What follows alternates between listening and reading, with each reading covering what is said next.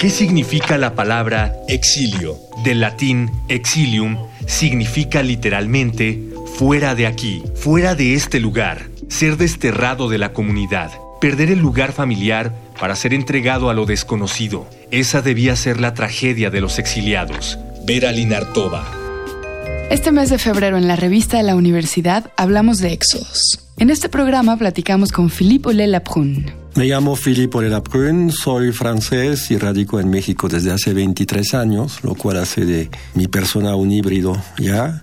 Me dedico a cosas que tienen que ver con escritura, edición, animación literaria y creo que trabajo una vertiente bastante internacional que en México no es siempre muy común. Tengo un amigo catalán que le tengo que darle tributo porque él me dio una vez su tarjeta de presentación y la adopté yo. Y estaba su nombre y apellido y abajo decía su trabajo que era traficante de ideas. Y me gusta pensar mi trabajo así.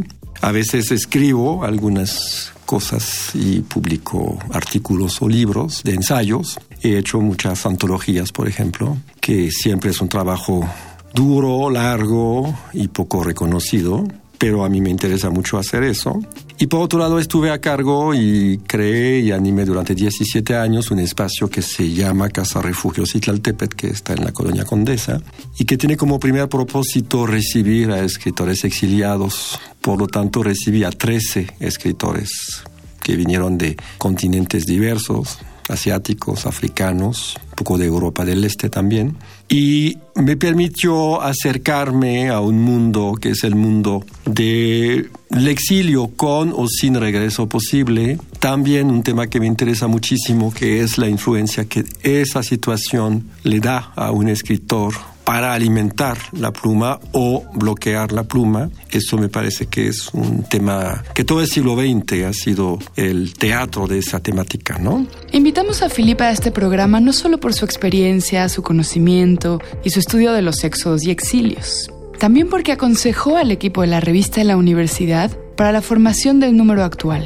Esta labor lo orilló a repensar en la importancia del tema el siglo XXI se define desde que empezó a través de los éxodos, que sean movimientos de poblaciones que buscan ir a otro lugar donde la vida está mejor.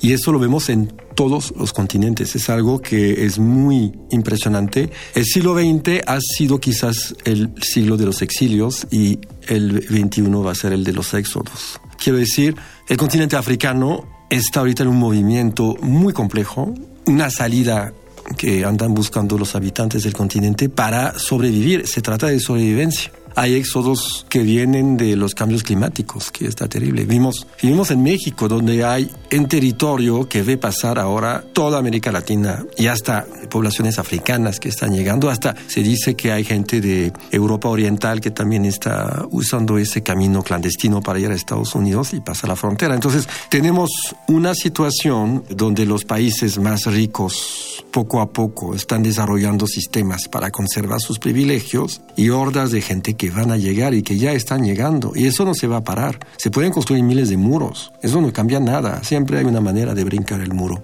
Vemos en Europa una terrible consecuencia que es la ultraderecha, ultranacionalista que está creciendo en todos los países. Hasta el discurso cambia en los partidos que se dicen de izquierda, queriendo proteger las ventajas que tienen esas poblaciones. No puedes decir a un francés, un alemán, un inglés, oye, van a venir aquí millones de africanos y se van a, robar los trabajos de aquí, porque aceptan condiciones mucho más duras. Entonces todo eso va a tener movimiento y cada vez va a, va a cuestionar la idea misma de frontera, va a cuestionar muchísimas certezas que teníamos. Es el tiempo de los grandes éxodos y va a haber seguramente fenómenos que no tenemos idea hoy.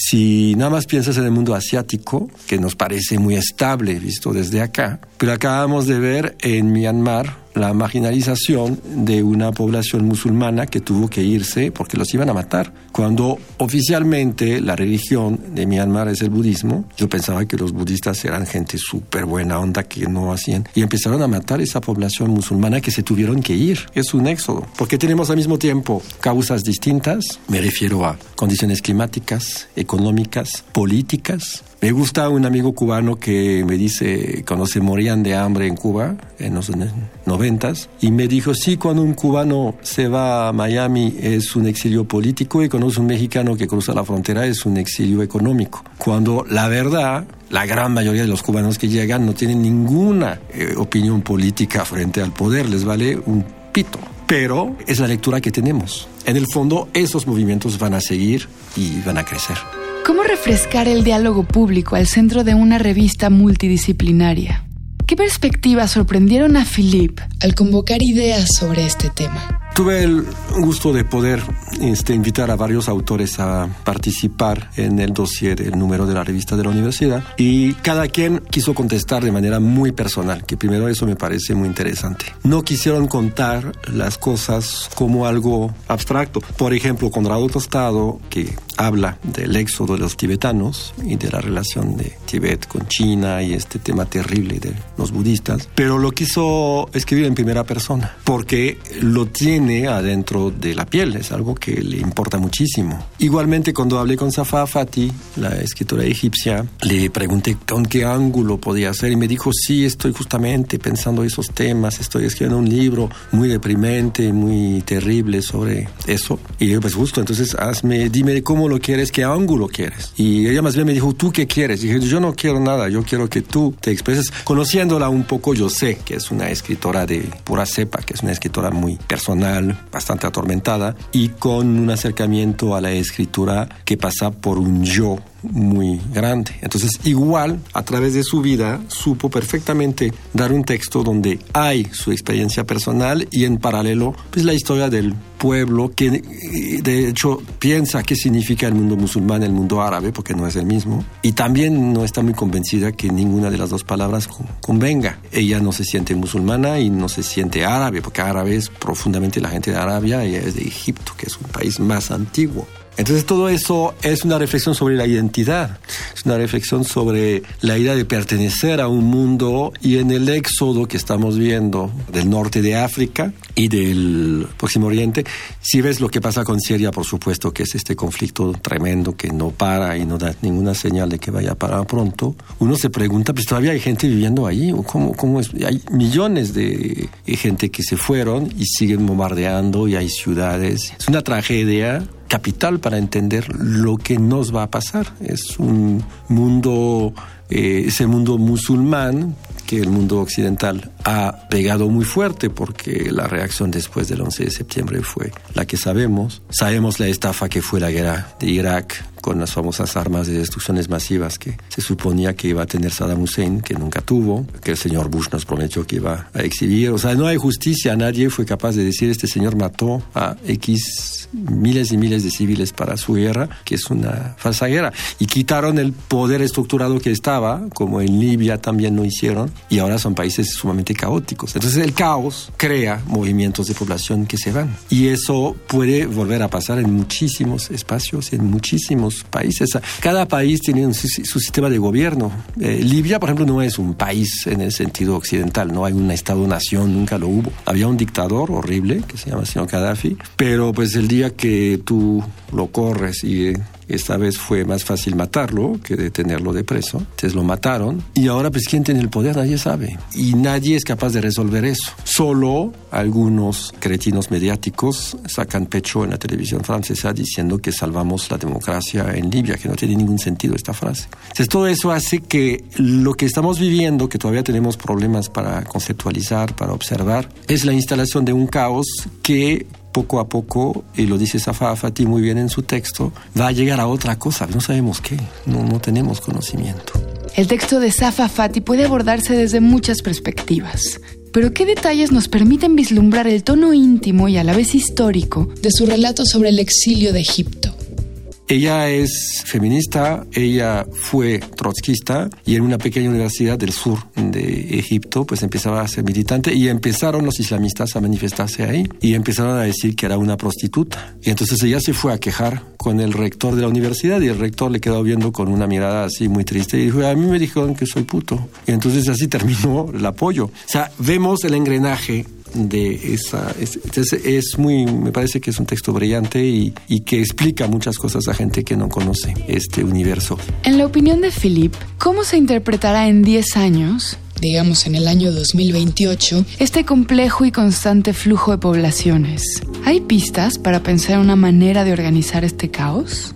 Mira, es muy complicado porque hay fuerzas que se oponen unas a las otras. No sabemos bien si el fenómeno que vemos de desintegración de Estado-nación, caso típico España con Cataluña ahorita, tiene que ver porque una independencia es un éxodo interno. Una independencia es una forma de cerrar tus fronteras y volverte adentro del mismo territorio geográfico, te vuelves otra. Eh, Escocia, Quebec, Córcega en Francia ahora. Eh, muchos territorios que ya no se reconocen en un discurso unificador. yo creo que estamos asistiendo a eso. Y dentro de 20 años, si estamos aquí, seguramente veremos unos cambios radicales en ese campo. Quiero decir, mucha gente está ahorita pensando lo que siempre se supo, que para evitar la migración africana hay que tratar de desarrollar países de lo económico, que es la gran respuesta que muchos están haciendo. Se sabe perfectamente desde los años 60 que los países poco a poco conquistaron sus independencias, se sabe perfectamente que hay la necesidad de tener una economía estable para que la gente se quede en su país. Nadie, no existe un éxodo ni un exilio de gente que se divierte haciéndolo o que lo hace de puro gusto. Hay un ejemplo que me gusta mucho, que es una muy pequeña república de la ex Unión Soviética, que se llama Cherkasia, donde vivía viven una población que se que habla Karachay son 400 mil habitantes. Y están pegados a Georgia. Son musulmanes y son guerreros desde siempre. Y Stalin, que era georgiano, sabía que esa gente era muy peligrosa para eh, su pueblo georgiano, entonces los mandó a todos a un éxodo a Siberia. Y durante 20, 25 años estuvieron viviendo en Siberia. Los que sobrevivieron después de la muerte de Stalin regresaron a su tierra y fue éxodo al revés. Quiero decir que esos movimientos venían de una época en la cual la ideología les podía castigar a un pueblo entero. Quizás veremos algunas cosas así. Por ejemplo, en China, con el pueblo uigur, que es un pueblo musulmán en la parte oeste de China, y los uigur son una población que eh, el poder central chino llama terrorista. Entonces, todas esas mecánicas que eh, vemos de exclusión, de expulsión, me da la impresión de que eso se va a multiplicar en esos países. Vemos un poder muy fuerte en Rusia, por ejemplo, central. Detestan a las poblaciones periféricas con un racismo y una crueldad muy grande. Lo vimos en la guerra de Chechenia. Eso se va a multiplicar seguramente, porque un checheno nunca va a rendirse frente a los rusos, no puede. Entonces, quizás no va a haber solamente éxodos, pero también guerras civiles. Este, no sabemos qué va a pasar con Estados Unidos. Por lo que vemos, el señor que está a la cabeza de eso, pues tiene una aprobación todavía de la población. Nosotros nos reímos, nos parece delirante, pero hay un fondo del país de Estados Unidos que está de acuerdo con lo que se está diciendo, viviendo, empezando por el muro con México. No es la ocurrencia de un señor loquito a la cabeza de la Casa Blanca. Es una voluntad de muchísima gente. Entonces, todo eso yo creo que esas distorsiones van a crear tensiones, éxodos más grandes, independencias, fracturas y posiblemente eh, conflictos. Lo que podemos aprender de nuestro presente y de la historia que lo precede es que el éxodo y el exilio son fenómenos, no son problemas. Para leer más, les recomendamos el artículo que se titula El Tíbet que llevamos dentro, de Conrado Tostado, y el artículo que se titula La modernidad y las grietas en la narrativa del éxodo africano, de Abdallah Adu Salisu. Estos artículos son parte del número actual de la revista de la Universidad de México. Consúltenla en el sitio web www.revistadelauniversidad.mx, en Twitter y en Facebook como arroba revista-unam. Escríbanos arroba room radio y TV. Gracias a Yael Vais, Miguel Alvarado y Andrea González. Yo soy Elvis Liceaga. Hasta pronto. Este programa es una coproducción de la Revista de la Universidad de México y Radio UNAM. En el papel. En la pantalla. En las ondas y en la web. La revista de la universidad abre el diálogo. Radio UNAM. Experiencia sonora.